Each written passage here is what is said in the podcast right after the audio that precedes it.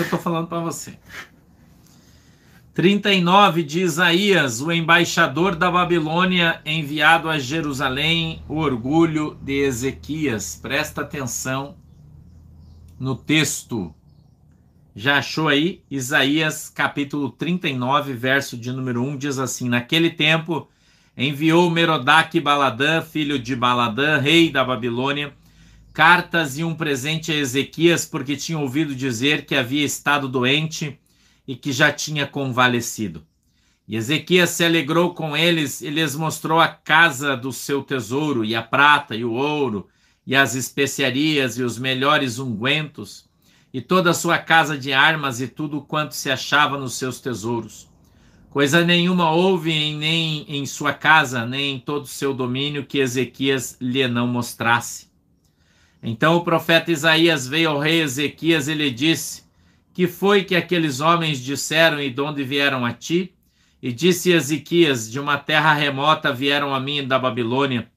E disse ele: Que foi que viram na tua casa? E disse Ezequias: Viram tudo quanto há em minha casa coisa nenhuma nos meus tesouros que eu deixasse de lhes mostrar. Então, disse Isaías a Ezequias: Ouve a palavra do Senhor dos Exércitos, eis que virão dias em que tudo quanto houver em tua casa com o que entesouraram teus pais até o dia de hoje será levado para a Babilônia, não ficará coisa alguma, disse o Senhor.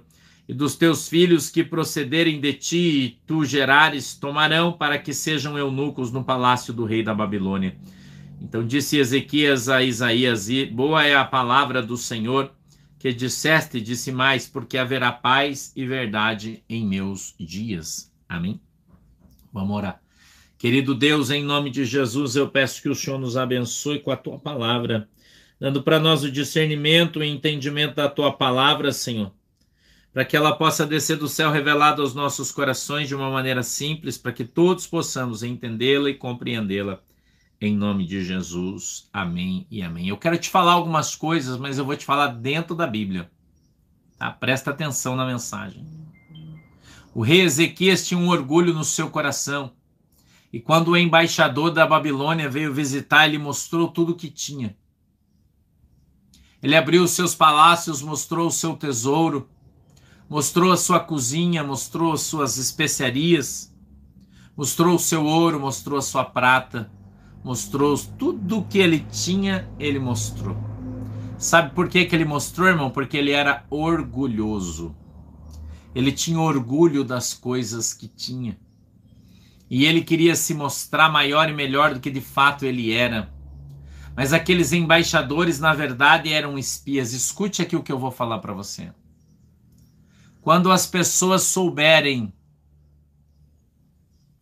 o que realmente nós temos, Escute isso. Então seremos atacados para aqueles que venham tomar aquilo que temos. Eu tenho dito para você aqui que quando os caras perceberem que o que temos é muito grande, que não tem jeito, que não tem outro meio de conter esse grande povo, eu estou figurando, esse grande poder que foi dado por Deus ao rei, eles vão querer matar o rei.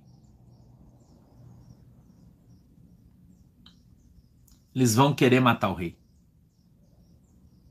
Escute isso que eu estou te falando.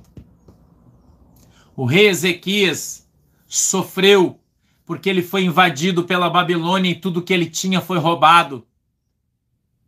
Mas isso só, só gerou o interesse da Babilônia sobre Israel. Porque os caras vieram e ele mostrou tudo que tinha. E quando esse povo soube do poderio do seu inimigo, não teve outro jeito senão destruí-lo, conquistá-lo o inimigo da sua e da minha alma é assim, irmão. Quando ele percebe que nós estamos crescendo, quando ele percebe que nós já somos grandes, quando ele percebe que ele não vai conseguir ser maior que nós, quando ele percebe, irmão, que ele não vai conseguir prevalecer, ele vai apelar. Escute o que eu estou falando. Ele vai apelar. Ele vai tentar matar, destruir, roubar, porque é o próprio dele fazer isso. É próprio dele fazer isso. E agora, hoje, quando vi essa pesquisa, eu entendi esse texto que Deus me deu. Essa foi só a primeira. Aonde o rei, levantado por Deus, aparece imbatível, invencível. E aí eu me lembro das entrevistas do Daniel dizendo nós vamos ter que tomar a força. É exatamente a expressão desse texto.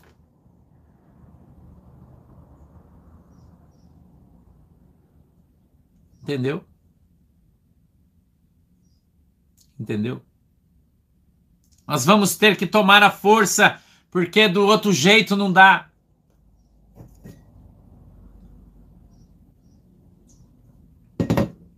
A segunda via tá morta. A terceira via nasceu morta, não tem para ninguém. Será que o inimigo vai se conformar observando a riqueza, a punjança, os bilhões que estão vindo para o país? Trilho de trem para todo lado, porto novo para todo lado, obra para todo lado, estrada nova, riqueza, punjança, o país crescendo, melhorando, o povo vendo água no sertão. E o diabo está endemoniado, irmão. O diabo está enlouquecido e o diabo não quer perder. O diabo não quer perder, irmão. Então ele olha para o rei Ezequias, que havia sofrido. Escute isso aqui, irmão. Isso é uma revelação de Deus na palavra. O, o rei Ezequias tinha uma ferida de morte. O rei Ezequias tinha uma ferida de morte. Ele foi condenado à morte. Mas a Bíblia diz que ele, virando-se no seu leito, conversou, fez um voto com Deus.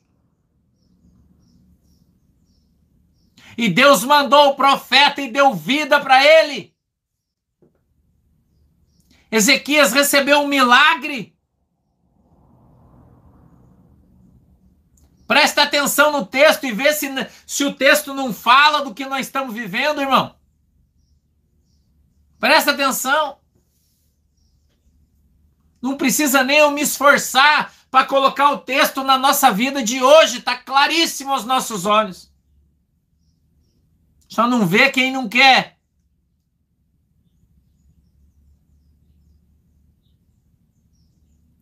Ele ia morrer, mas ressuscitou. Deus deu um livramento para ele e ele falava para todo mundo. Porém, os seus inimigos não estavam contentes.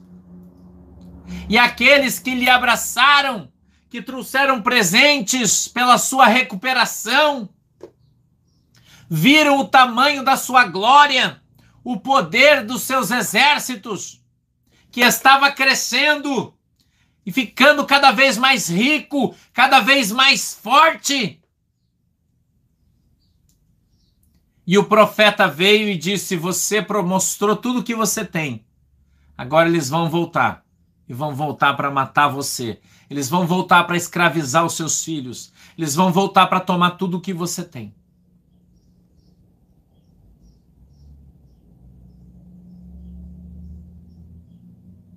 Eles vão voltar.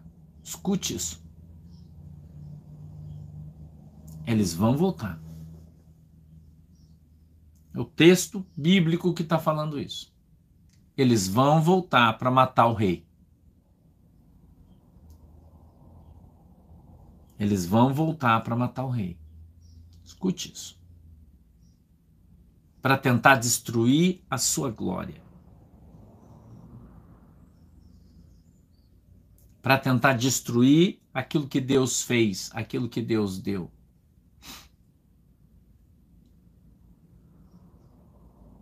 Não abra as portas da tua casa para o teu inimigo. Não baixe a guarda para o teu inimigo. Não faça isso.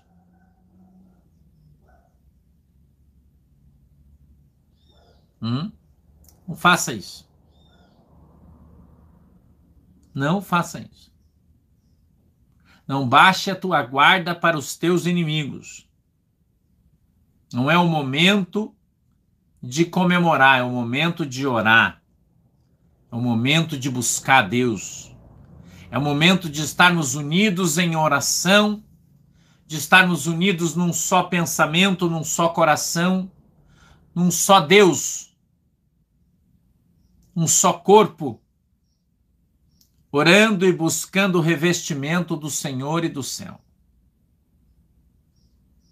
Esse é o momento que eu e você vivemos. Momento de união. Momento de união. É o momento de conquista. Para que o plano de Satanás dê errado.